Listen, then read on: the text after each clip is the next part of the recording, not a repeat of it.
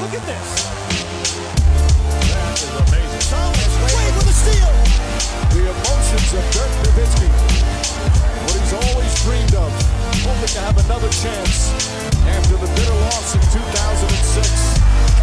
Watch this play.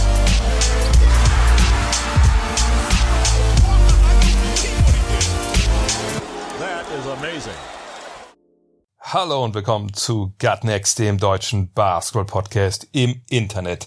Mein Name ist André Vogt und ich grüße euch zur neuen Folge unseres kleinen, aber feinen Basketball-Hörspiels. Heute mit dem zweiten Teil des eventuell dreiteiligen, das werden wir sehen, Fragen-Podcast von dieser Woche. Gestern gab es bereits Teil 1, wenn ihr den noch nicht gehört habt. Da habe ich viel über die Lakers gesprochen, vor allem eigentlich sogar fast nur über die Lakers, wenn ich mich jetzt richtig erinnere, ein bisschen über die Suns, glaube ich auch, auch Dennis Schröder angesprochen, Richtung Olympia etc. pp.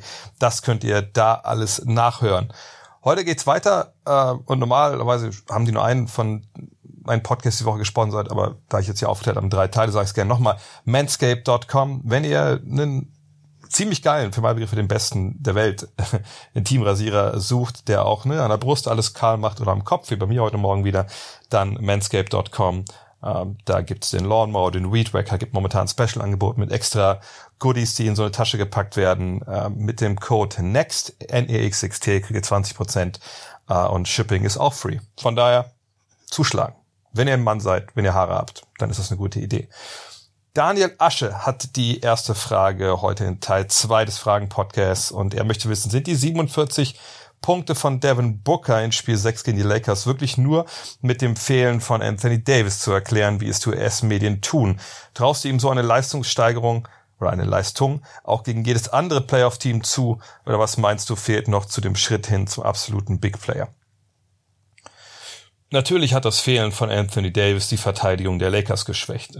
Das wenn das nicht so wäre, glaube ich, würden wir nicht über Anthony Davis als so wichtigen Spieler LAs reden. Ähm, auf der anderen Seite ist es so, dass Devin Booker natürlich ein überragender Scorer ist. Dann ist es ziemlich egal, wer da vor ihm steht. Und gerade die Dreier, die er getroffen hat in der ersten Halbzeit, und da hat er, wenn ich mich jetzt richtig erinnere, 33 Zähler schon aufgelegt. Die hat er genommen, natürlich hinter der Dreierlinie und in einem Gebiet, wo sich die Big Men der Lakers ähm, bei dieser Defensivtaktik, die sie oder diesen Defensivtaktiken, die sie implementiert hatten. In der zweiten Halbzeit war es ein bisschen anders, aber da war ja auch ähm, Booker, äh, war Davis nicht mehr auf dem Feld. Ähm, also in der Dreilinie treiben sich die Big Men eigentlich nicht rum. Ne? Die spielen diese Catch-Hedge-Geschichten, als wenn ne, der Spieler um den Block kommt, dass der Center in so einem Mittelbereich ist. Also nicht ganz äh, Drop, nicht ganz Hedge. Ne? Also Hedge heißt raustreten, dass man den Spieler direkt hinterm Block äh, aufnimmt als Big Man. Ähm, und von daher glaube ich, dass Anthony Davis da wenig hätte machen können. So wie es die Lakers in der zweiten Halbzeit äh, gespielt haben mit dem Doppeln direkt. Das kann jeder und das haben sie auch gemacht und da hatten sie ja auch Booker dann, ich will nicht sagen, aus dem Spiel genommen, das stimmt natürlich auch nicht, aber sie haben dafür gesorgt, dass der Ball aus seinen Händen geht. Ähm, allerdings muss man auch ganz klar sagen, in den US-Medien, ich weiß nicht, welche Medien das waren, äh, die das so berichtet haben, aber ich habe das nicht so krass wahrgenommen, dass das jetzt irgendwie so erklärt wurde, Bookers Explosion nach dem Motto, naja, das macht er aber auch nur, weil Davis fehlt. Also vielleicht frequentiere ich da auch andere Medien, aber ich, äh, mir ist das nicht untergekommen, dass irgendwie diese Leistung relativiert wurde. Aber was noch zum Schritt zum absoluten Big Player, und ich würde das mal übersetzen, in Superstar fehlt, ähm, da kommen wir gleich zur nächsten Frage von Thomas Mülverstedt. Der möchte wissen, ist Devin Booker auf dem Weg vom All-Star zum Superstar? Klar, die Lakers hatten einige Verletzte, aber es hat mich stark beeindruckt, er hat mich stark beeindruckt, vor allem, weil es seine ersten Playoffs sind. Wie siehst du ihn? Des Weiteren habe ich gehört, dass Chris Paul seine Spieleroption nicht ziehen wird. Wie und wo siehst du seine Zukunft? Hey Thomas, du hast ja echt krasse, hast du echt bessere Connections als ich.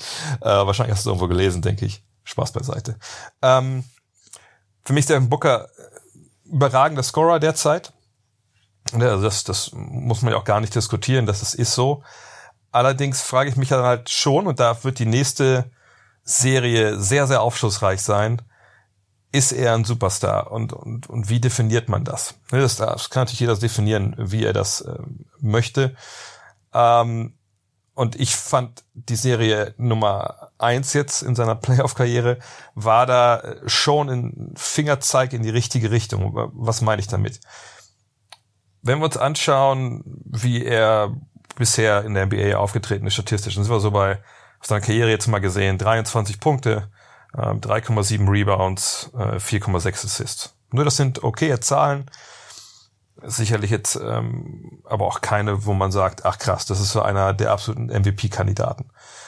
Gucken wir jetzt in die Serie äh, gegen die Lakers. Natürlich sind das nur sechs Partien, dann sind wir aber bei 29,7 Punkten, 6,2 Rebounds, 5 Assists. Also Steigerung natürlich drin. Ähm, aber eine Steigerung, wo ich denke, ja, bisschen mehr würde ich mir schon wünschen Richtung Superstar. Und mir kam bei der Frage direkt Reggie Miller in den Sinn. Bei Reggie Miller, wenn wir heute draufschauen, dann denken wir, ah, das war einer der ne, wichtigsten Spieler seiner Ära, äh, der 90er. Das, das war ein überragender Scorer, das war ein Superstar. Also hat man ihn irgendwie im Kopf. Aber wenn man da mal draufschaut, was, was er wirklich damals äh, nicht, also nicht geleistet hat, sondern was im Endeffekt daran steht, ähm, steht natürlich Hall of Fame, aber er steht fünfmal All-Star, dreimal All-NBA. Ähm, und man denkt so, ah, okay, ähm, das ist jetzt nicht so eine die Art super duper Star wie, wie, wie Jordan, wie, wie, wie, äh, wie Barkley, Malone. Ne? Das ist schon, schon ein bisschen drunter. So. Und ähm, bei ihm hat man natürlich so diese absoluten Highlights äh, im, im Sinn. Klar, MSG, äh, die, die Dreier da ins Gesicht von, von Spike Lee im Endeffekt. Ähm, und hat die Finals im Sinn, äh, die er gespielt hat. Aber es ist halt so, dass er nur ein Scorer war, nur ein Werfer. Und das, das sage ich bewusst in, in Anführungszeichen. Ne, das ist ja auch nicht schlimm. Aber er war nie ein Spieler, der auf mehrere Arten dominiert hat. Da sehe ich aber Booker schon weiter, ne? denn er reboundet, ähm, er ist ein besserer Assist-Spieler, wahrscheinlich besser im Pick and Roll als Miller das damals war. Aber mir fehlt noch so ein kleiner Schritt weiter. Und die Frage ist halt, kann er den äh, jetzt so gehen? Weil ähm, auf der einen Seite hat er natürlich gerade Chris Paul an seiner Seite, dessen Zukunft besprechen wir gleich, der den Spielaufbau weitgehend regelt, ähm, der in dieser Serie dann 7,7 Assists aufgelegt hat. Und dann fragt man sich natürlich, inwieweit kann sich die Assist-Zahl dann steigern von, von Booker? Inwieweit kann er generell in, in dieser Facette dominieren, weil er natürlich jemand ist, der ne, auch Hilfe ziehen kann. Ja, gerade nach den Pick and Rolls, die ja besonders vorbereitet wurden, ja, mit Pinders etc. pp. Hat er natürlich schon ne, sich seinen, seinen Platz da geschafft und man hätte auch mal doppeln müssen. Aber so wie er spielt, ist es halt schwer, ihn zu doppeln in dieser Mitteldistanz. Weil da lebt man ja in der Regel dann einfach mit dem jeweiligen Wurf, den er da nimmt. Und wenn man ihn sehr, sehr früh doppelt, wie wir das jetzt im dritten Viertel gesehen haben, dann spielt er den Ball einfach zur Seite und dann beginnt eine Rotation mit dem Ball und ne, dann ist es auch nicht sein Assist. Und der hat natürlich auch nicht diese, diese dieses eine körperliche Attribut, was ihn so überragend macht, dass wirklich die Verteidigung immer Hilfe schicken muss. Er ist nicht der schnellste, er ist nicht physisch überlegen, wie es LeBron zum Beispiel war oder eben noch ist. Ähm, also kommt er mehr über den Skill, er kommt mehr so über ja die Schiene Steph Curry. Steph Curry ein Superstar, ja, da müssen wir nicht drüber reden. Ähm, bei Steph Curry ist es aber so, dass er natürlich einer Dreierlinie viel, viel, viel, viel sicherer ist, als das Booker zuletzt war. Und äh, von daher würde ich darauf bisschen zeigen wollen und sagen wollen, okay, wenn er diese Sicherheit von Downtown nochmal steigern kann, dass er wirklich jemand ist, der da noch höhere Anziehungskraft der Verteidiger ausmacht, der dann wirklich, ne, wie es Curry ist, wenn er am Blöcke läuft, ganze Defensen, das, das ganz wuschig macht, dann kann ihm das trotzdem gelingen, dieser Schritt zum absoluten Superstar, den er vielleicht jetzt noch nicht ganz genommen hat. Und bei, selbst bei Curry muss man sagen, wenn wir uns erinnern an die Finals von, von Cleveland und, und Golden State, bevor KD dort ankam, es hatte ja einen Grund, warum er dann in den Finals oft underperformed hat, was seine Statistiken so ein bisschen anging. Er konnte halt niemanden physisch irgendwie ne, dominieren. Es ging immer über den Skill und wenn du halt dann auf allerhöchstem Level Hochschwierigkeitswürfe nehmen musst die ganze Zeit, dann wird's halt irgendwann zu einem Punkt kommen, wo du nicht mehr so dominierst, wo du immer noch krass bist, aber, aber nicht dieses absolute überragende Level hast, weil es einfach so schwer wird irgendwann, dass man das von niemandem erwarten kann. Und da muss man jetzt sehen, wo, wobei Devin Booker die Reise halt hingeht. Ähm, ich glaube nicht, dass er statistisch dominieren wird, wie gesagt, wie die, wie die breiteren, größeren Spieler. Ähm, er müsste dreiermäßig noch was zulegen. Aber im Endeffekt ist es auch momentan schon extrem gut und extrem geil. Und ich bin sehr gespannt, wie er jetzt in der Serie gegen, gegen Denver, kommen wir daher noch zu, äh, performt. Auch weil das natürlich eine Truppe ist, die ihn defensiv wahrscheinlich noch schlechter halten kann als die, als die Denver Nuggets, äh, als die, die LA Lakers. Aber die Frage mit Chris Paul. Gut, Chris Paul hat das schon ein paar Mal an der Stelle hier gesagt, weil immer wieder die Frage jetzt aufkam, vor allem von Lakers-Fans, auch zu denen kommen wir gleich nochmal, die natürlich immer denken, ach, na klar, der, der kommt zu uns für, oder gedacht haben zumindest, der kommt zu uns für fürs Minimalgehalt, weil das ein dicker Kumpel von LeBron ist, was soll er denn sonst machen? Ähm, und da muss man sagen, äh, nein, der Mann ist Chef von der Spielergewerkschaft, der ist halt wirklich darauf erpicht, das Maximale rauszuholen. Ein schon von Berufswegen in dem Fall für ähm, die Spieler, ne, dass man da seinen Gewinn maximiert, ne, das Einkommen maximiert. Und wenn er jetzt seinen Vertrag aussteigen sollte, dann macht er das halt nicht, um irgendwo anders fürs Minimalgehalt anzuheuern, sondern der macht er das, um auch da jetzt wieder das Maximale rauszuholen. Und in dem Fall aller Wahrscheinlichkeit nach für sich. Und das ist ja auch nachvollziehbar. Wenn wir uns erinnern, bevor er nach Oklahoma City kam, war ähm, die Geschichte, das Narrativ, ja, guck mal, der Typ ist fertig, der verdient so viel Geld, aber der bringt dich nicht wirklich weiter und der ist immer verletzt. So. Dann ist er in Oklahoma City, bringt dieses Team in die Playoffs, was da eigentlich, wenn man ehrlich ist, wenn man auch sehen, was dieses Jahr passiert ist, vielleicht nicht unbedingt hin wollte, aber macht das halt so geil, also als Anführer, dass er zeigt, oh, trotz fortschrittendem Alter, ähm, ne, ich, ich bin da, ja, auch mit 35. Dann geht er dieses Jahr nach Phoenix. Man denkt sich, ja, okay, man kann das nachvollziehen, warum die den geholt haben, junge Mannschaft, eine Bubble alles gewonnen, aber dann doch gescheitert, nicht in die Playoffs gekommen. Jetzt erhoffen die sich diesen Leader-Effekt auch von ihm. Und er kommt hin und macht das grandios und zeigt vor allem auch jetzt nach seiner Verletzung, für die er ja nichts konnte, gegen die Lakers, dass er wirklich den Unterschied gemacht hat. In vielerlei Hinsicht. Und er hat eine Spieleroption für nächste Saison, 44 Millionen, und die ziehst du natürlich, wenn du denkst, egal was ich mache, mein neuer Vertrag wird nicht höher sein als diese 44 Millionen. Aber nach zwei Saisons, die er jetzt gerade gespielt hat, trotz der Tatsache, dass er 36 ist, also glaube ich, geben ihm schon ziemlich viel Selbstvertrauen zu sagen, ja, Free Agency, ein paar Teams haben Cap Space, die Suns sind in den Playoffs, wer weiß, vielleicht erreichen sogar die Conference Finals. Und ich bin ein großer Teil davon ich würde sagen, meine Aktien sind ziemlich gestiegen im letzten äh, zwei Jahren.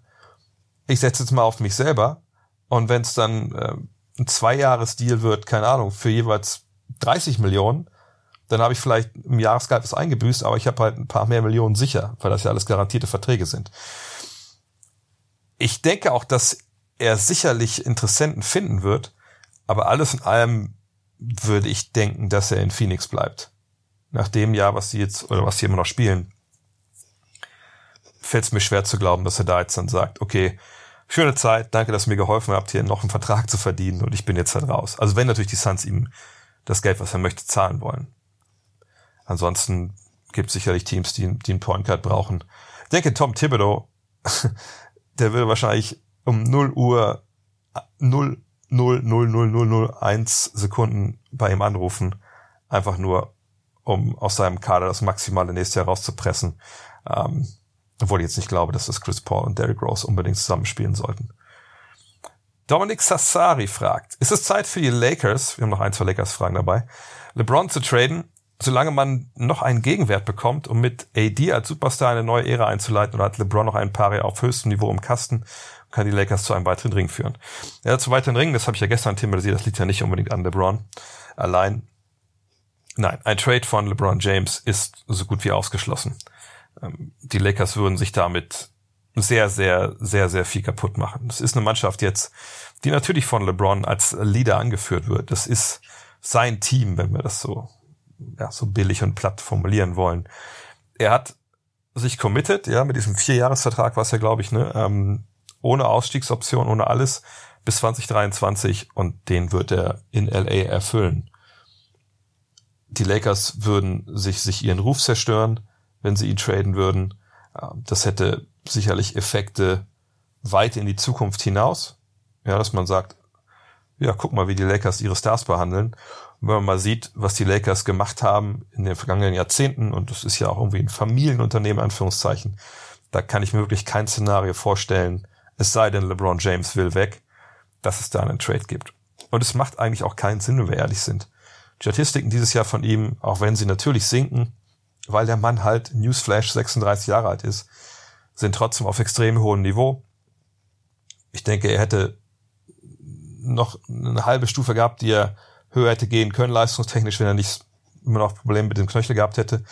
Ähm, und wie ich es gestern auch schon gesagt habe, also selbst in, in diesen Playoffs oder auch in den nächsten Playoffs, wenn man wüsste, er ist fit bei 100 Prozent, soweit man das sagen kann nach einer ganzen regulären Saison, glaube ich, gibt es wenige Spieler, wo man sagt, ja, bitte für meine Truppe in ein entscheidendes Spiel 7 in den Playoffs. Gibt es da Leute, die vielleicht besser sind mittlerweile? Das kann man vielleicht diskutieren. Ja, wie Doncic gerade spielt, wo wir abwassen müssen, ob der heute einen Abend äh, um 21.30 Uhr äh, in dem Spiel 7 wirklich so funktioniert, wie er das vorher gemacht hat. Ich denke ja, aber das werden wir halt erst noch sehen. Ähm, aber LeBron ist sicherlich einer der Handvoll Besten, die das können, auch mit 36 und 37 und 38. Danach muss man überlegen, was man macht. Aber dass er in dieser Zeit getradet wird, ganz ehrlich, das, da fehlt mir einfach komplett die Fantasie. Das, das, ich kann mir kein Szenario vorstellen, sagt, außerhalb er sagt, ich will hier unbedingt weg, wo das auch nur äh, annähernd diskutiert wird. Also in seriösen Kreisen. Dass ein Skip Bayless oder irgendwelche anderen Meinungsschauspieler das vielleicht äh, kolportieren, weil sie Klicks brauchen und, und Geld verdienen sollen für einen jeweiligen äh, Chaos-Sender, Krawallsender, das mag sein. Aber das heißt ja noch lange nicht, dass das wahr ist. Tobias Mo fragt, glaubst du, Schröder könnte den, also Dennis Schröder könnte den Boston Celtics weiterhelfen? Vielleicht per Sign and Trade. Kemba Walker war ja diese Saison ziemlich schwankend mit seinen Leistungen. Auch das ist ein Szenario, für das mir komplett, aber wirklich total komplett die Fantasie fehlt. Denn in so einem Deal müsste Kemba Walker zurückgehen nach LA. Und warum sollten sich die LA Lakers Kemba Walker sichern? Das ist nun mal jemand, der ist schwankend in seinen Leistungen. Der hat noch Vertrag, der wird sicherlich nicht aus seinem Vertrag aussteigen nach der Saison 2021, 22 bis 2023, 24 und verdient, das ist zum Zungeschnalzen, ähm, nächstes Jahr 36 Millionen, dann 38 und dann im letzten Jahr 46 Millionen. Das für Leistungen eines Dauerverletzten, die ja schwanken und selbst wenn sie auf höchstem Niveau dieses Jahr waren, sicherlich nicht rechtfertigen, was man da ähm, an, an Geld bezahlt und auch viel schlimmer, ehrlich gesagt, äh, sich auch äh, statistisch nicht rechtfertigen lassen. Da muss ich sagen, nein. Also Kemba Walker ist für mich. Und jetzt kann man natürlich sagen, ey, das habt ihr alle auch bei Chris Paul gesagt und alle bei Russell Westbrook. Nämlich, dass das ein nicht zu tradender Vertrag ist. Und sicherlich ist es auch so, dass wenn man ne, immer ein Jahr weiterdenkt, dann wird die Chance, dass man getradet, dass er getradet wird, natürlich größer, umso kürzer dieser Vertrag ist. Nur auf der einen Seite reden wir von, wenn es um Leistung geht, einfach nochmal über ein Level unter Westbrook und unter Paul, weil Walker ist weder dieser transformierende Point Guard, der ein Team äh, führt, organisiert und aufs nächste Level hebt, wie es Paul jetzt schon zweimal gemacht hat, noch ist er dieser überragende Freak of Nature, der vielleicht äh, Schwierigkeiten hat mit Entscheidungsfindung etc., aber einfach mit so viel Wucht und, und, und athletischer Dominanz gesegnet ist, dass er immer noch ein Triple-Double jeden Abend gibt. Das ist Kemba Walker halt nicht. Kemba Walker ist ein kleiner Point Guard, der Zeit seiner Karriere ne, davon gelebt hat, dass er in der Mitteldistanz äh, dieses, dieses, ne, dieses Stepback-Dinger getroffen hat, hat er schon am College unglaublich gut gemacht. Ja, Dreierschütze, der das auf recht hohem Niveau, auch mit, mit hohem Volumen ge gemacht hat. Und, und Alleinunterhalter war natürlich über, über lange Zeit in, in Charlotte. Und jetzt macht das Knie aber Probleme. Ja, ähm, ich würde mich wundern, wenn zu seinen vier All-Star-Nominierungen nochmal eine dazukommt. Und jetzt zu sagen, wir holen uns als Boston oder wir holen uns als LA Lakers Kemba Walker, das, also hast du noch nicht genug verletzungsanfällige Superstars oder überhaupt Stars im Kader? Äh, und warum sollten die, die Celtics äh, Dennis Schröder wollen? Gut, sicherlich ist alles besser als ähm, jetzt wir Walker für den Vertrag zu haben, aber äh, sich ihn jetzt langfristig zu sichern, ich glaube, das könnte sogar passen, halbwegs taktisch, aber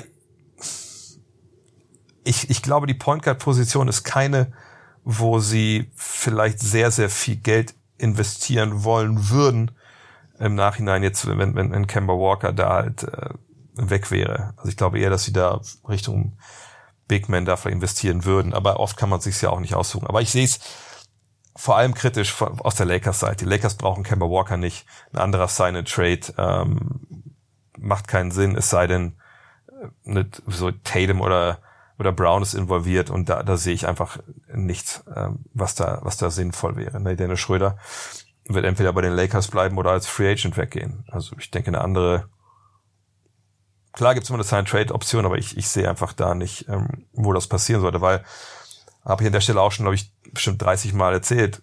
Tut euch mal den Gefallen und geht mal die NBA Depth Charts durch von allen 30 Teams. Keine Angst, ich mache das jetzt nicht, das habe ich schon oft genug gemacht.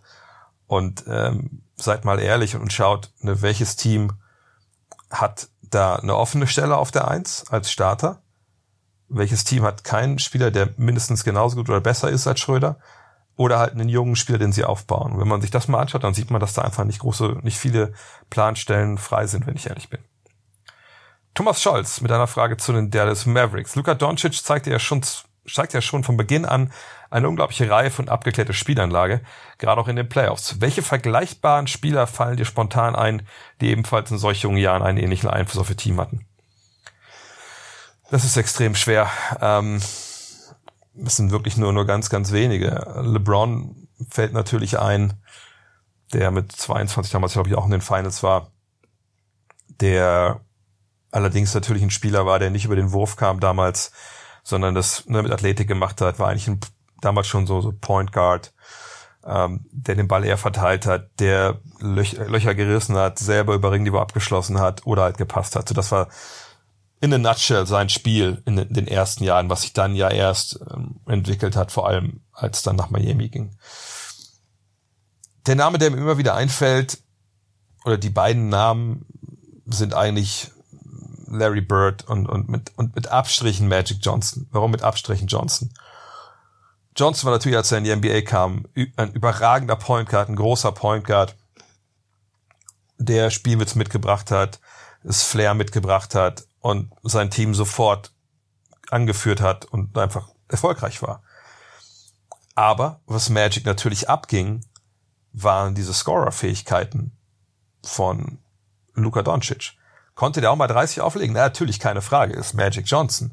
Nur ähnlich wie LeBron kam er über, über den Pass, ne, ein bisschen so eine gewisse physische Überlegenheit, die er hatte natürlich als, als extrem großer Point Guard, aber er hatte nicht den Wurf. Ähm, ne, das, das war ein bisschen schwierig. Bird passt, finde ich, am besten, aber man muss schon sagen, dass Bird natürlich nicht dieser Pick-and-Roll-Spieler war, weil das Spiel der NBA damals halt nicht so lastig war in Richtung Blocken und Abrollen. Aber diese Spielintelligenz, der Spielwitz, ähm, diese, diese Spielvision, was er alles sieht, der Wurf und, und dieses, dieses abgezockte, diese Chutzpe, die er hatte, die sehe ich bei, bei Doncic halt auch. Plus eben diesem, diesem Pick and Roll. Aber das sind so die Jungs, die ich, die ich sagen, nennen würde. Ähm, andere fallen mir gar nicht ein. Ich weiß auch nicht, ob die jetzt alle so wirklich dann noch 21, 22 waren. Kann sein, dass sie ein bisschen älter waren. Ähm, aber selbst diese Vergleiche hinken so ein bisschen. Also ich würde eigentlich ehrlicherweise sagen, wir haben noch nie jemanden gesehen wie Luka Doncic, wenn ich ehrlich bin. Andrei Butscheike fragt, Doncic dominiert die gesamte Mavs-Offensive, ob durch eigene Abschlüsse oder Assists. Ist er gerade aber zu sehr Alleinunterhalter wie Jordan in den frühen Jahren und muss auf seinen Pippen durch Trade oder Draft warten, um eine Dynasty zu starten? Ähm, naja, also per, per Draft, äh, Trade, Dynasty zu starten, wenn es so einfach wäre, würden es wahrscheinlich viele machen. Ähm, muss er wie jeder andere Spieler in der NBA auch darauf hoffen, dass sein Team ihm das bestmögliche Material an Spielern drumherum aufstellt, den bestmöglichen Zweitstar, die Rollenspieler etc. Naja, klar, also niemand wird Meister ohne ein halb, halb, halbwegs fähiges Management rüber und halbwegs fähigen Coach. Ja, fragt mal LeBron James zu seiner Zeit in, äh, in Cleveland zum Beispiel. Ist es jetzt, ist er nur ein Zweitstar von einer Dynastie entfernt? Nein. So schlecht ist die NBA nicht, dass ein Spieler, dass zwei gute Spieler alleine das alles wuppen können. Da braucht schon ein bisschen mehr für. Hat er momentan einen Zweitspieler, und wir kommen natürlich gleich, äh, könnt ihr auch alle trinken, äh, zum Thema Porzingis, aber äh, hat er momentan einen Zweitstar, der seinen Wurf kreieren kann, der äh, ihm auch ein bisschen ja, Last für den Schulter nehmen kann. Ich würde sagen, momentan können wir sagen, ja, der heißt halt Tim Hardaway Jr., obwohl ich halt nicht weiß, ähm, inwieweit da nicht vielleicht ein bisschen overhyped wird auch gerade. Ähm, ich, ich denke, Tim Hardaway Jr. ist nicht jemand, der der zweitbeste Spieler eines Meisterschaftsteams sein kann. Ähm, wahrscheinlich eher drei oder dreieinhalbste. Also nein, es, es dauert, es braucht ein bisschen mehr. Ähm, ist die, die Mavs-Offensive zu ausrechenbar? Das schwingt ja in der Frage für mich zumindest ein bisschen mit, ähm, weil er alles alleine macht. Ehrlich gesagt glaube ich, dass sie da nicht großartig ähm, eine Alternative haben derzeit. Das ist eine Mannschaft, die notgedrungen darauf schauen muss, dass Luca da einfach kreiert und, und für, für die anderen halt auch mitkreiert, weil es da halt außer vielleicht Jalen Brunson niemanden gibt, der das auch auf halbwegs hohem Niveau kann.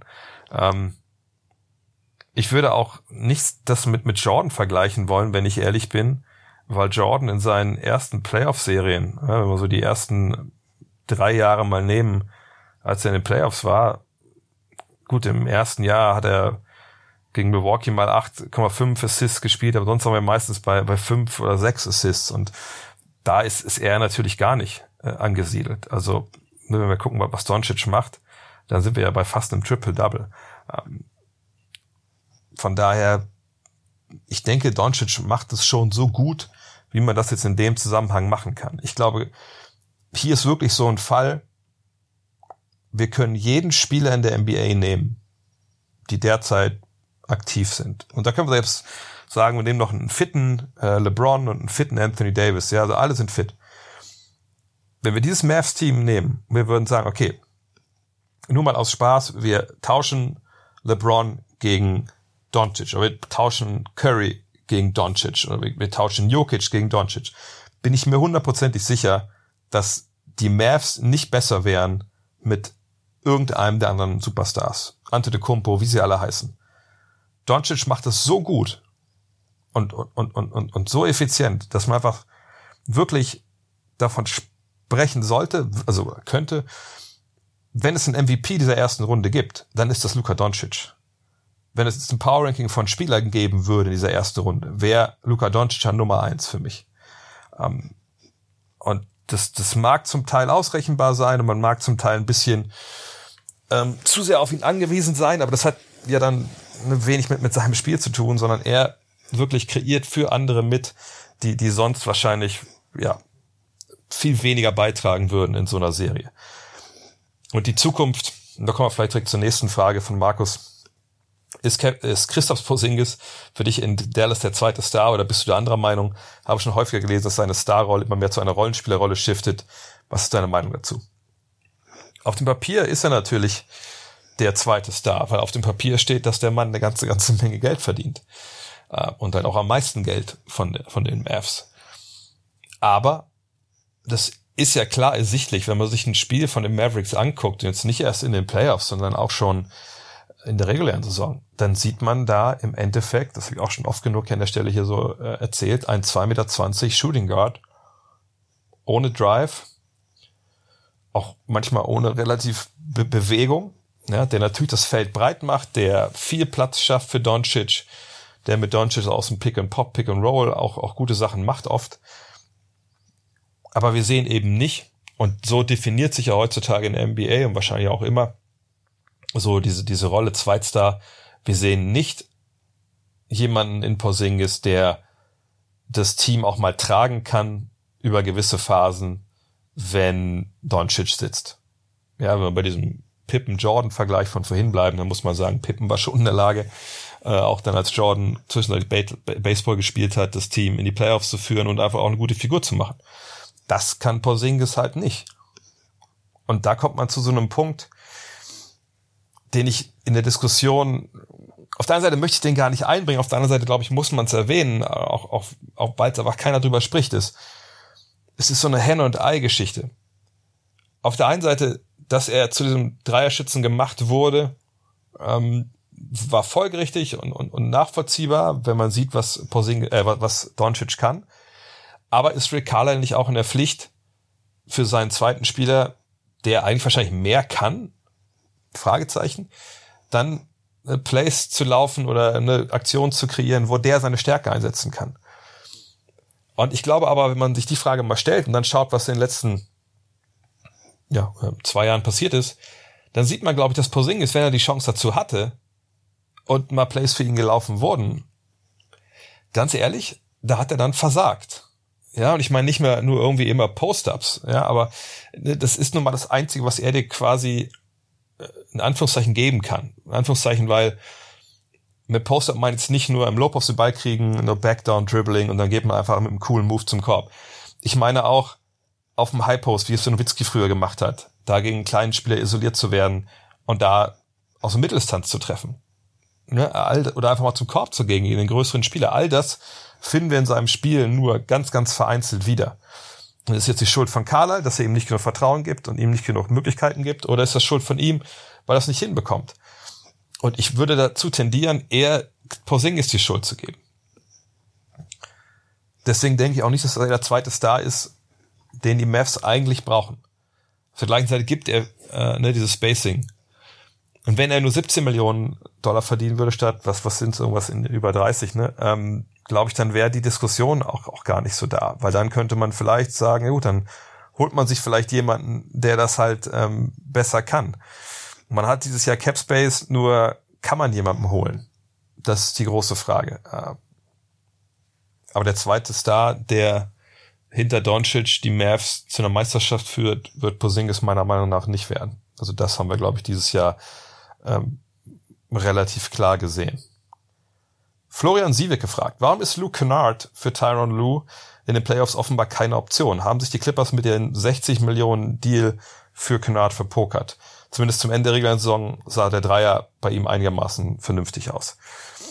Ja, Kennard hat ähm, am Ende der Saison, ich kann gleich mal die Splits aufrufen von ihm, das eigentlich ja gut gemacht. Also er hat ja zwischendurch einfach auch mal komplett den Faden verloren und hat eine Menge DNPs, also ne, Did Not Play, Coach's Decisions bekommen. Und dann aber ähm, hatte er eine Phase, wo einfach alles fiel. Wenn man sich mal anguckt, die, die Dreierquoten, also über die Monate, ja, Dezember fünf Spiele, äh, knapp 39 Prozent, danach Januar 46, Februar 44, März 60 Prozent, ähm, bei ne, 24 äh, Treffern, bei 40 Versuchen, also auch ziemlich viele Versuche. Im April 40 Prozent, dann im Mai gut, ähm, in sechs Spielen waren, waren zu 32.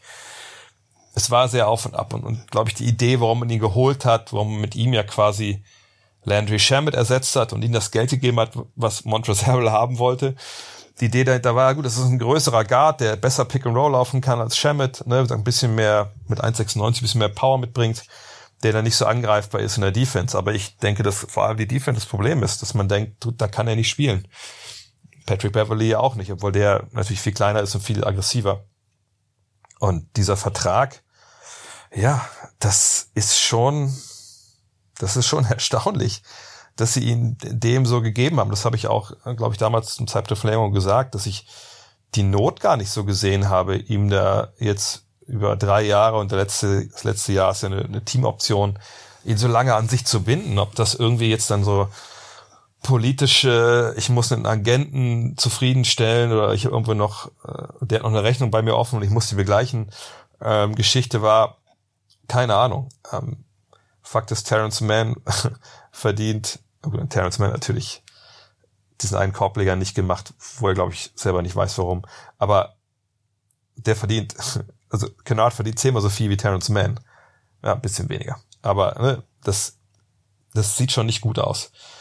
Allerdings Kennard mit seinen 12, 13, 14 Millionen und dann du sagst im letzten Jahr diese Spieleroption, äh, die Teamoption, das ist jemand, den du noch traden kannst im, im Zweifel. Und vielleicht war das auch so ein bisschen die Denke dahinter. Hey, wir wissen, der hat eine gewisse Qualität. Wir zahlen ihn. Ist es marktgerecht? Ich würde fast sogar sagen, ja, nur er spielt bei denen nicht. Deshalb ist es ein bisschen schwierig, das jetzt so zu erklären. Aber es kann gut sein, dass wir im Sommer einen Trade sehen von Luke Kennard plus, plus X. Und X könnte, ja, wer könnte X jetzt sein? Rondo? Ja, Rondo wahrscheinlich. Äh, Rondo, wer weiß, wenn er sich überworfen jetzt mit, mit Leonard, obwohl solche Sachen sich relativ schnell wieder regeln. Ähm, vielleicht ist Kennard dann auch, auch weg, oder vielleicht auch ohne X, vielleicht ist er einfach nur weg für einen Spieler, den sie denken, der besser passt. Aber momentan sieht das natürlich nicht gut aus. Kevin Maywald mit der Frage, wer gewinnt denn heute Nacht Clipper, oder heute Abend, um 21.30 Uhr geht's ja los, Clippers gegen Mavs. Es ist die Serie, glaube ich, die am wildesten unterwegs war hier jetzt in, in Runde eins Einfach, weil zum einen jetzt wir sechs Spiele gesehen haben, aber noch keinen Sieger, der auf dem eigenen Feld gewonnen hat. Von daher würde man jetzt ja denken, gut, dann ist es ja eigentlich klar, dass die, die Mavs Spiel 7 gewinnen, ähm, weil es ist ja in Los Angeles. Es war eine Partie, die, die echt hin und her ging. Wir haben unfassbares Shotmaking gesehen, gerade zu Beginn von Dallas. Wir haben dann einen unglaublichen Kawhi Leonard gesehen, der, glaube ich, allen nochmal ins Gedächtnis gerufen hat, dass er auch einer der absolut besten Spieler dieser Liga ist. Wir haben genau wie bei Chris Paul auch bei Luka Doncic so eine Nervenverletzung gesehen, ne, die in den Arm abgestrahlt ist, die ihm zugesetzt hat. Also das, diese Serie hatte wirklich alles und ehrlich gesagt, ich, ich habe keine Ahnung. Es ist ein Spiel 7. Da würde mein Kollege äh, Sven Stroh sagen, ähm, da wird das Höschen manchmal eng. Ähm, bei Doncic mache ich mir eigentlich keine Sorgen, weil der hat Schlachten geschlagen auf, auf, auf jedem Level. Ne? Also NBA, klar, ist vielleicht nochmal was anderes in Spiel 7, aber ist es wirklich was anderes als ein Halbfinale in der Europameisterschaft oder, oder ein Euroleague Final Four? ich glaube, der, der weiß schon, wie er mit muss. Umgehen muss. Sergi Barker wird wohl nicht spielen heute. Ähm, auf der anderen Seite haben sie es jetzt auch nicht wirklich gebraucht. Ah, Im Endeffekt kommt es für mich auf einen Punkt an, dann, oder im Endeffekt spitzt sich das alles auf einen Punkt halt zu. Und ich weiß, das will man in so, so Zeiten von Analytics und, und ähnlichem nicht hören, aber Doncic gegen Leonard, auch wenn die nicht gegeneinander großartig vielleicht spielen, obwohl ich schon vorstellen kann, dass Leonard dann in der Crunch-Time derjenige ist, der sich vielleicht dann um, um Luca kümmert. Und ähm, irgendwie bin ich bei den Clippers. Frag mich nicht warum. Ähm, mit, mit Paul George könnte man natürlich auch sagen, gut, wie der seinen Dreier halt nicht getroffen hat bisher in der Serie, könnte man auch sagen, eigentlich der Fluch von Paul George geht weiter. Aber Kawhi Leonard ist einfach, einfach so überragend. Boah, ich, ey, es ist wirklich, es ist ein Münzwurf und jetzt, ich sag die Lakers, ey, Clippers gewinnen das. Ähm, fragt mich nochmal um, jetzt ist gerade 13.52 Uhr, fragt mich um 13.55 Uhr, dann sage ich wahrscheinlich die Mavs. Besser für die deutsche Olympia-Qualifikation wäre es vielleicht, wenn Maxi Kleber ausscheidet, aber darum geht's natürlich in dem Fall überhaupt gar nicht. Ähm, boah, es wird einfach ein geiles Spiel. Also ich glaube, man muss auf jeden Fall gucken. Und jetzt, wo ich das so sage, ey, vielleicht gehe ich heute Abend dafür auch Twitch auch mal nebenbei live und spreche da mit euch darüber. Das wäre auch eine Idee. Check die sozialen Netzwerke, da werde ich darauf hinweisen. Ähm, Danilo fragt, ist die einvernehmliche Trennung von Terry Stotts äh, und den Blazers nachvollziehbar? Ich hatte die Info ganz schön kalt erwischt mit dem Kader und der Verletzungsmiserie der letzten drei, vier Jahre war eigentlich nicht mehr drin. Die Western Conference Finals 2019 sind eher als Bonus anzusehen als Bonus. Äh, ich glaube, das war mehr so ein Ausreißer nach oben, wenn wir ehrlich sind, ähm, dass man 2019 so weit gekommen ist. Äh, Terry Stotts muss man zuallererst sagen, ist natürlich ein Coach, der sich verdient gemacht hat um die Franchise. Ähm, das ist jemand, der ja eine gefühlte Ewigkeit jetzt da war. Die Älteren werden sich erinnern, dass er noch in Dallas Assistant war, als man Meister geworden ist 2011. Ja, war da also für die Offensive zuständig, dann noch ein Jahr drangehängt und dann wurde er Head Coach in Portland und hat dann das erste Jahr lief es noch nicht so gut, aber danach hat er dann halt immer die Playoffs erreicht. Ja, auch ähm, dreimal die zweite Runde, einmal dann auch dann äh, die Conference Finals. Und es sind ehrlich gesagt ziemlich in dem Sinne wilde Jahre gewesen, dass die Blazers halt defensiv dann ganz, ganz merkwürdige Kurve hingelegt haben. Ich will es euch mal vorlesen. Also 2012, 2013 hat sie Antritt. Ähm, und das ist noch ein Jahr, da ist jetzt nicht nur ähm, Damian Lillard da, sondern das ist noch äh, mit Lamarcus Aldridge als Topscorer. Äh, Lillard ist 22, Matthews ist noch da, Batum, JJ Hickson, ähm, noch kein CJ McCollum. So.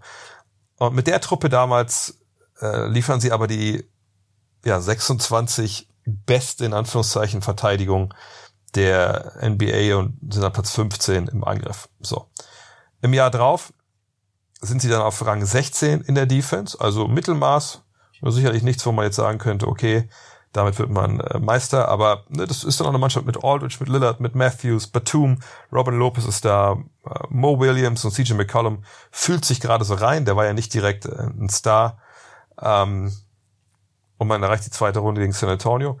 2015 dann die zehntbeste Verteidigung. Und man, ich weiß nicht, wir dachten so, ah, guck mal, jetzt die Blazers. Äh, jetzt geht's los. Ja, mit Aldridge, mit Lillard, mit Matthews. Aaron Flalo war noch da, so ein bisschen als Defensivstopper, macht aber nur 25 Spiele. Äh, Lopez, Batum, Chris Kamen ist da, da. CJ McCollum sagt immer noch nicht der Typ, den wir heute von, heute kennen im Angriff. Und dann sind man, ist man im Folgejahr Platz 20 in der Defense. Dann geht's auf Platz 24, 2016, 17. Da fahren wir mal Achter, 2017, 2018.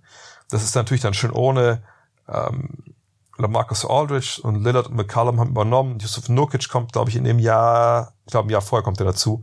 Alfred Amino ist da, Shabazz Napier, Evan Turner, Maurice Harkless, Pat Connaughton sogar, Wade Baldwin. Ähm, ne, man hat einfach da defensiv ein Jahr, wo es auch mal jetzt auch läuft. Und danach bricht es aber wieder zusammen. 2018, 2019 ist das Jahr, wo man sagt, in die Conference Finals kommt, ist man 16. in der Defensive, also noch irgendwie okay. Ähm, man hat immer noch Nurkic, äh, Rodney Hood ist jetzt dabei, Alfred Gambino, Seth Curry, Mo Harkless, Enes Kanter schon, das ist ja dieses Cardplay Kanter ja auch. Danach geht's runter auf Platz 28, äh, 2019, 2020. Gut, eine Saison, hm, die, die schwierig war für alle aus bekannten Gründen. Hassan Whiteside ist dabei, ne, für Nurkic, der verletzt ist.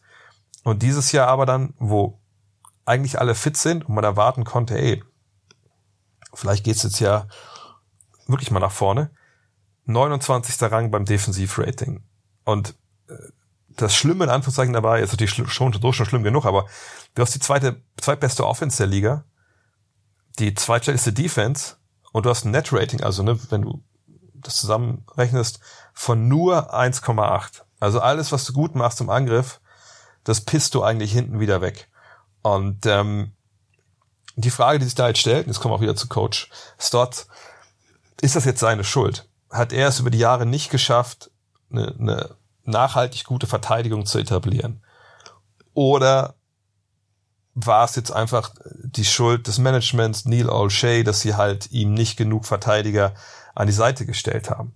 Und dieses Jahr muss man sagen, klar, du hast Lillard, du hast McCollum, Norman Powell kam per Trade, sicherlich mehr für die Offense. Du hast Kamala Anthony, der natürlich defensiv ein Desaster nach wie vor ist. Du hast Nukic, der es gut macht, Kanter, der defensiv ein Desaster ist, aber auch Covington, der das excellent dieses Jahr gemacht hat. Derek Jones Jr. als Athleten auf dem Flügel, aber hast auch Anthony Simons. Ähm, und das hier Little Harry Giles, das können wir vielleicht schon vernachlässigen. Also es ist so ein, so ein weirder Mix aus brutale, brutal guten Offensivspielern und halt brutal schlechten Defensivspielern und in der Mitte Defensivspieler, die es gut können. Und ich denke einfach, dass man jetzt nach, den, nach der Zeit gesagt hat, komm, es, es ist vielleicht Zeit für was Neues. Ja, eine neue defensive Idee. Äh, vielleicht eine Zeit für eine offensive neue Idee.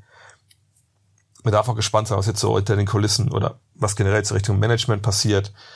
weil die Frage, ob man mit zwei Leichtbauguards wie, wie Lillard und McCallum überhaupt Ansprüche anmelden kann, ganz nach oben, also sprich NBA Finals. Die Frage ist ja durchaus berechtigt, ja, 1,88, 1,90, ähm, ne, Lillard und McCallum, beides nicht Jungs, die super kräftig daherkommen. Dann hast du gesagt, Scorer von der Bank mit Cameron Anthony, den ja keiner mehr ernst nimmt defensiv. Also ich, ich glaube, es braucht ein bisschen mehr als nur die Trennung vom Coach, aber da kann ich mir, hat ja auch einen langen Brief geschrieben, äh, einen offenen Brief, äh, Terry Stotts, da kann ich mir schon vorstellen, dass ähm, ja, es ist auch Zeit war jetzt was, was Neues zu probieren. Ähm, und die Zeit mit ihm war sicherlich eine erfolgreiche. Aber warum jetzt genau man nicht diesen großen Wurf geschafft hat, also ich glaube, das liegt es auch nicht an ihm. Ich, ich bin mir einfach sicher, dass dieses Team ne, zu sehr fokussiert war auf die beiden Guards. Ne, und wenn einer von den beiden Clay Thompson ist und eben nicht CJ McCollum, nichts gegen CJ McCollum, ein Spieler, den ich wahnsinnig schätze, ne, aber der einfach defensiv nichts anbietet und deine beiden besten Spieler, deine beiden besten Scorer, die du beide auf dem Feld brauchst, um zu funktionieren vorne, wenn die beide defensiv so ein Desaster sind, dann ist es halt, halt super schwierig. Idia Magic fragt, wird Lillard einen Trade fordern? Das glaube ich ehrlich gesagt nicht. Er hat selber jetzt, glaube ich, in der Pressekonferenz was gesagt, er will ganz gerne Jason Kidd als Trainer haben. Okay, das fände ich eine, eine spannende Kombination. Ähm, darf man gespannt sein, ob das dann besser funktioniert. Ja, Kidd hat ja zuletzt dann nicht unbedingt so einen Top-Leumund äh, in Milwaukee. Ähm, aber dass er einen Trade fordert, glaube ich nicht. Also gestern kam die Meldung von Shams Sharania, dass es in der NBA wohl Front Offices gibt und nicht nur, nicht nur eins, die sich jetzt ganz genau damit beschäftigen, was in Portland los ist, weil man eventuell glaubt, dass es da einen Trade geben könnte von Lillard. Aber ich denke, dass das eine News ist, die eigentlich keine ist. Denn natürlich ist es die Aufgabe von jedem Front Office in der NBA, das irgendwie sein Gehalt verdient. Die Aufgabe, wenn man glaubt, oder andersrum, ist die Aufgabe von jedem, äh, von jedem Front Office in der NBA, da zu sein, wenn etwas passiert. Also wenn eine Situation sich auftut, wo ein Superstar, und das haben wir letztes Jahr öfter erlebt, irgendwie keinen Bock mehr hat und weg will. Und das wird publik. Dann kannst du ehrlich gesagt nicht erst dann anfangen, dir zu überlegen, oh, ah, was könnten wir denn dafür abgeben? Hm. Lass mal überlegen. Ich glaube, ich rufe da jetzt mal an. Denn dann ist man eigentlich schon zu spät dran. Es sei denn, man hat ein absolutes Killerpaket und dann, dann kann es einem auch egal sein. Also diese Verhandlungen, die hinter den Kulissen stattfinden, auch natürlich über den Agenten des Spielers etc., die müssen eigentlich schon viel früher passieren. Man muss schon viel früher irgendwie das eigene Pferd ins Rennen schicken, um am Ende dann über die Ziellinie zu laufen. Sicherlich gibt es auch Ausnahmen, wo es anders passiert, aber ähm, nicht, dass diese Teams das jetzt machen, schon mal gucken, weil auch sonst nicht viel zu machen ist momentan. Du kannst keine Trades bauen bis, bis, bis zur Draft, ähm, ist eigentlich vollkommen nachvollziehbar. Aber ich glaube nicht, dass sie einen Trade fordern. Ich glaube, für ihn ist es wichtig, als Portland Trailblazer in die Liga gekommen zu sein und aus der Liga rauszugehen. Aber ob die Blazers ihn traden, ich kann es mir auch nicht vorstellen. Ich denke, McCallum ist der, den es da eher trifft. Ähm, aber ob es dafür jetzt viele Optionen gibt, ehrlich gesagt, bin ich ein bisschen überfragt, kann ich mir eigentlich nicht so richtig vorstellen, dass man da einen Spieler bekommt, der einen viel weiterbringt. Aber wer weiß. Also wenn man dieses, dieses Gato, diese defensive Sollbruchstelle aufbrechen will, dann ist das natürlich die, die Idee, die man da haben kann. Chris Shuttlesworth fragt, die Blazers sind leider erneut früh gescheitert. Meiner Meinung nach müsste man sich fast überlegen, entweder alles einzureißen oder die letzten, sagen wir mal, drei Jahre, in denen Dame noch in seiner Prime ist, all in zu gehen. Ich persönlich würde zweiteres bevorzugen. Man hat theoretisch Trade-Material, Spieler und vor allem noch alle Picks. Wie würdest du verfahren? Nach welcher Art Spieler würdest du vielleicht Ausschau halten und welchen Spieler würdest du gegebenenfalls opfern? Und SL275 fragt, wie jedes Jahr, sollten die Blazers Dame in, sollten die Blazers in Dames Prime auf einen zweiten Star gehen und CJ traden. Und wir kommen immer wieder an den Punkt, äh, immer auch jetzt so genau zu dieser Jahreszeit, wo dann Teams ausscheiden und wo dann diverse Fanbases anfangen zu spekulieren und zu sagen, so jetzt müssen wir all in gehen, wir brauchen jetzt einen Star. Das krass, dass es halt so oft einfach komplett an der Realität vorbeigeht und komplett einfach an an dem Fakt, dass wir hier nicht bei NBA 2K21 sind, wo man einstellen kann, dass, dass die CPU einfach jeden Trade mitmacht. Wenn wir erstmal anfangen und sehen, okay, Dame Lillard, CJ McCollum, die besten Spieler ihrer Mannschaft, ne, beide gute Scorer etc., beide verdienen gutes Geld. So. Normal, also im Idealfall würde man denken, okay, das sind zwei Superstars auf hohem Niveau, oder sagen wir zumindest All-Stars im Fall von McCollum, die funktionieren, aber eben nicht in der Kombination. Und wenn ich McCollum jetzt abgebe, dann kriege ich vielleicht einen anderen Spieler auf gleichem Niveau, der bei mir aber besser passt und McCollum passt zum anderen Team besser. Das ist ja so das ähm, Realistischste. Es gibt natürlich eine andere Version im Sinne von, ich nehme McCollum und, keine Ahnung, und, und Paul und krieg dafür halt einen Spieler, der ein bisschen besser ist, weil jemand mir einen besseren Spieler geben kann. Oder ich äh, trade McCollum aber nicht nur für einen Spieler, sondern für zwei Spieler, die beide nicht so gut sind, aber besser reinpassen. So, und das sind so Szenarien, die man sich da aufmalen kann. Es ist aber jetzt nicht so, dass die Trailblazers nicht all in gegangen sind. Also es ist, das ist einfach nicht richtig. Das ist eine Mannschaft in einem kleinen Markt, die 125 Millionen Dollar für ihr Team ausgegeben hat, die vergangenes Jahr das Team verstärkt hat, eben mit Covington, mit Powell, mit Derrick Jones Jr., die eine Menge gemacht haben, was auch wirklich Sinn gemacht hat. So. Aber man muss ja mal ganz klar sagen, so gut McCollum ist, es gibt hier keinen zweiten Superstar in diesem Team. Und ne, bei aller Qualität, die Dame Lillard hat, Dame Lillard ist sicherlich, auch wenn wir jetzt nach, nach ganz oben gucken, also wirklich in diese, diese oberste Schublade der absoluten Super-Duper-Stars, dann ist er da nicht drin, sondern er ist in der Schublade drunter. Ne? Da, wo ja, da so, wo Kyrie Irving, meine klar ist er der bessere Spieler als Kyrie Irving, aber da, wo, wo Kyrie Irving noch drin ist, wahrscheinlich, vielleicht sogar ehrlich gesagt auch ein Steph Curry so ein bisschen, weil das sind beides natürlich überragende Scorer, aber wie vorhin mal erwähnt, das sind halt nicht die Jungs, die mit Physis äh, ne, dominieren können, etc. Und das klingt immer so, als ob ich denke, dass das schlecht wäre. Gar nicht, das ist unglaublich geil, was die machen. Ne, aber diese Jungs, die, die Teams, die, die, die, die minder talentiert sind, alleine auf ein ganz neues Level heben. Das haben wir bei, bei den Warriors gesehen, das sehen wir aber auch in Portland. Das ist halt unglaublich schwer für Spieler, die so klein sind und so über den Skill kommen, so, um so, so, so viel Skills die auch haben. Das ist dann für Spieler wie, wie Harden, wie Durant, wie, wie LeBron, äh, wie Antetokounmpo, wie Doncic, ist es natürlich leichter, weil sie eben ne, mit dieser Physis halt kommen. Von daher, wenn wir da mal genau drauf machen, sehen wir, okay, die Blazers sind verdammt gut, die haben verdammt guten Spieler in, in Lillard, die haben einen verdammt guten Zweitstar, aber eben auch mit McCollum jemanden, naja, also natürlich ist in der Western Conference das auch nicht so leicht, aber da müssen wir einfach mal ganz klar sagen, bei aller Qualität, die, die CJ McCollum hat, er war noch nie All-Star, war noch nie in einem All-NBA-Team. Er ist ein, ein, toller Scorer, der auch die Assists geben kann, der seinen Dreier trifft. Aber auch er ist halt jemand, der über den Skill kommt. So, ähm, von daher, das, was die, die Blazers bisher rausgeholt haben, ist ja eigentlich, ich will nicht sagen das Maximale, man kann sicherlich öfter mal die zweite Runde erreichen. Aber wenn man dann sieht, wer da noch mit gespielt hat, auch weil man Richtung Salary Cap natürlich ein bisschen, ein bisschen eingeschränkt war, äh, was für die Möglichkeiten sind, dann muss man sagen, so all in darüber müssen wir nicht reden. Dieses Team hat eine Menge getan, um besser zu werden. Und mir fällt wirklich auch nicht viel ein, was man noch hätte besser machen können. Trade jetzt, ich, ich wüsste nicht, ehrlich gesagt, wo das Trade-Material ist, außer man spricht in dem Fall von, von CJ McCollum. Äh, aber da muss man natürlich auch was zurückbekommen, was einfach besser macht. Norman Powell hat eine Spieleroption im kommenden Jahr, genau wie Derrick Jones Jr. Wenn sie die beide ziehen, also nicht ziehen, dass sie halt äh, Free Agent werden, dann sind die nicht zu traden. Das heißt, du müsstest da eigentlich mit Cullum und Covington traden, weil das der Einzige ist, der noch ein bisschen Geld verdient, äh, weil so ein Anthony Sinus für, für vier Millionen, der macht den Kohle da nicht fett.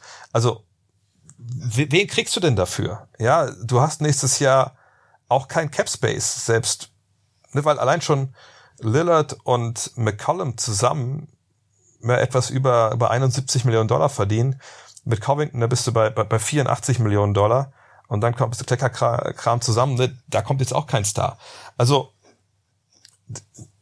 ich, man kann natürlich versuchen, dieses Guard-Duo aufzubrechen, aber die Frage ist halt, ist man danach wirklich besser? Und die Picks, ich glaube, das ist, also ich, ich will nicht sagen, dass es äh, äh, verwunderlich ist, aber ich finde, vor ein paar Jahren hat man angefangen, diese Erstrunden-Picks zur absoluten Top-Währung zu erklären.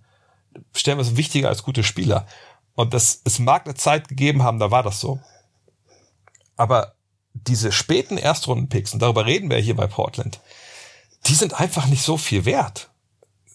Ich meine, ihr könnt euch ja mal den Spaß machen, einfach mal durchzugehen, letzten 10, 15, 20 Jahre.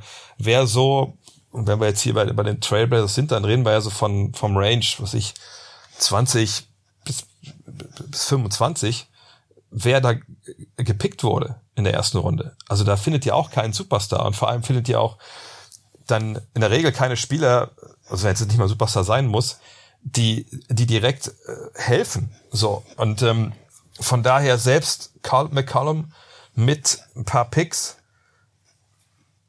was soll das denn bringen? Momentan gibt es ja auch keinen Superstar, der unbedingt raus will. Mir fällt einfach echt kein Deal ein für, ähm, für, ähm, für die Blazers, um jetzt hier nachhaltig besser zu werden. Ich denke, der, der beste Weg wäre wirklich zu sagen, okay, äh, wir wissen, wir haben ein Team mit, mit defensiven Schwächen. Wir ziehen auf jeden Fall diese Option oder ne, wir schmeißen Nukic nicht raus, ein Vertrag sagt nicht garantiert. Ähm, wir gucken, dass wir Paul irgendwie halten und Derek Jones. Und dann machen wir uns auf die Suche einfach nach defensiv funktionierenden Spielern. Und das würde auch bedeuten, dass man halt Kamala Anthony gehen lässt zum Beispiel. Aber kriegt man denn nach Portland, sagt eine relativ kleine Stadt im Nordwesten, die Veteranen, die man haben will, so 3D-mäßig, weil die will ja jeder. Und wenn ich jemand bin, der einen, einen Titel gewinnen will und eine Playoffs weit kommen und ich bin 3D-mäßig auf einem Niveau, dass ich interessant bin für, für Teams, die den Titel gewinnen können, dann stehen ja die Nets, die Lakers, die Mavs, Denver, da stehen ja alle bei mir auf der, auf der Matte. Warum soll ich dann nach Portland gehen? Also ich, ich sehe da wenig, wenig äh, Spielraum für die, äh, für die Portland Trailblazers, wenn ich ehrlich bin. TR auch noch mit einer Frage unter Dames Post fantasieren Lakers-Fans, dass sie Lillard ertraden könnten. Ich sehe keinen Deal, der für die Blazers Sinn ergeben würde. Kannst du dir einen vorstellen? Nein. Ähm, Lakers-Fans, und das also natürlich gibt es genug Leute, die in der Realität leben, aber viele Lakers-Fans einfach sind in, in, der Beziehung. Letztes Jahr war es Chris Paul, dieses letztes Jahr war es ja auch Dame Lillard, wenn wir ehrlich sind. Es war auch Steph Curry mal zwischendurch, sind halt komplett irrational. Und ähm, im Endeffekt, wenn man sich einmal bei Spotrack.com anguckt, wie das Salary Cap oder die Gehaltsliste der Lakers aussieht, dann sehen wir nächstes Jahr mit Vertrag LeBron 41 Millionen, wird nicht getradet. Anthony Davis 35 Millionen wird nicht getradet. KCP 13 Millionen könnte man traden, wenn man will. Nur wer, also eine Wurf, also dafür kriegt man ja keinen Damian Lillard. Auch vom, man braucht ja, braucht ja auch über 30 Millionen, um das irgendwie, oder 40, glaube ich, um das passend zu machen. Dann hast du noch Kyle Kuzma mit 13 Millionen. Ich würde mich aus dem Fenster lehnen wollen, dass der auch nicht unbedingt Begehrlichkeiten irgendwo weckt. Das Marker soll mit knapp drei Millionen und Alfonso McKinney mit zwei Millionen. Also im Endeffekt hast du nur die Chance, außer du fehlst irgendwie in Sign Trade von Dennis Schröder ein. Und da sind wir auch mal ehrlich, da gibt es keinen Weg, dass der dann in Portland für Dame Lillard landet. Dann redest du von der Kombi aus KCP, Kyle Kuzma plus X, um irgendwen zu holen, der um die 25, 30 Millionen verdient. Und da sind wir mal ganz ehrlich. Also wenn du so einen Spieler für 50 Millionen bekommen würdest, das wäre ein Spieler, der wahrscheinlich ein Riesenproblem mit sich rumschleppt, dass sein Team ihn loswerden will. Vor allem aber nicht äh, Damien Lillard. Also ich denke, das Nachladen ähm, für die Lakers wird eher passieren über Minimalverträge, Mid-Level Exception äh, etc. und natürlich Buyouts wieder. Markus hat nochmal eine Frage. Kleines Rollenspiel. Du bist der Basketballgott und darfst Dame Lillard zu einem Team traden, das du für ihn am besten geeignet hältst und bei dem er die größte Chance auf einen Titel hätte. Welches wäre es? Hm. Das ist eine sehr schwierige Frage. Wahrscheinlich, wenn ich der Basketballgott wäre und ich würde mir wünschen, dass er Meister wird, würde ich einen, eher einen Spieler zu ihm nach, nach Portland bringen, dass er da Meister werden kann. Wenn es aber unbedingt eine andere Mannschaft sein müsste, Puh, das ist echt, echt ein bisschen schwierig, weil auch da muss man natürlich wieder sagen, gesagt, eine Point Guard mäßig sind natürlich viele Teams eigentlich schon äh, ganz gut aufgestellt.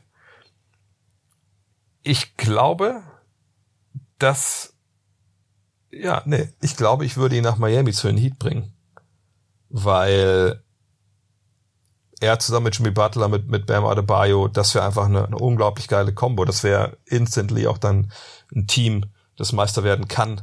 Er hätte äh, mit Jimmy Butler auch gerade jemanden neben sich, der für ihn defensiv da ein bisschen was übernehmen könnte. Ähm, Adebayo und seinem Team als Ringbeschützer. Das könnte ich mir gut vorstellen. Ansonsten, mh, hm, klar, New Orleans wäre irgendwie geil, weil er da äh, mit, mit Zion und Co. arbeiten könnte. Aber nee, Miami. Miami fände ich für ihn eigentlich, eigentlich ein, ein guter Spot. Aber ich bin nicht der Basketballgott. Und ich denke auch, oh, ich bin auch schon über eine Stunde weg. Also ich muss auch jetzt wieder weitermachen. Äh, Vorbereitung auf das Spiel heute Abend. Ähm, Atlanta gegen die Sixers vor allem.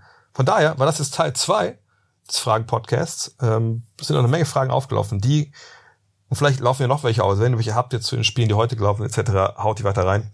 Ähm, dann gibt's morgen, je nachdem, wann ich in den Zug steige, dann Teil drei des Fragen-Podcasts. Ja, so machen wir das. Vielen Dank fürs Zuhören. Denkt mal dran, manscape.com, wenn ihr ne, was braucht, um die Haare loszuwerden, so vor dem Sommer, vor der Freibad-Saison. Das geht ja alles bald wieder. Dann würde ich mich freuen, wenn ihr bei manscape.com was findet. Oder vielleicht findet ihr auch, äh, dass ihr ein T-Shirt braucht, ein neues. Das Ghetto Blaster äh, Got Next T-Shirt gibt's bei drehvogt.de.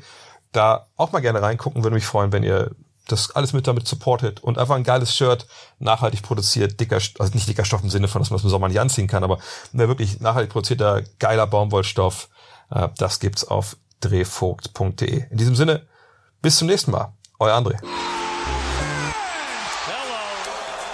Look at this.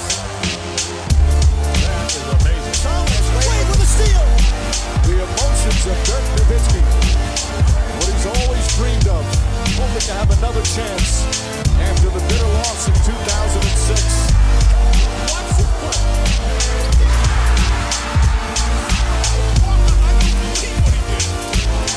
That is amazing.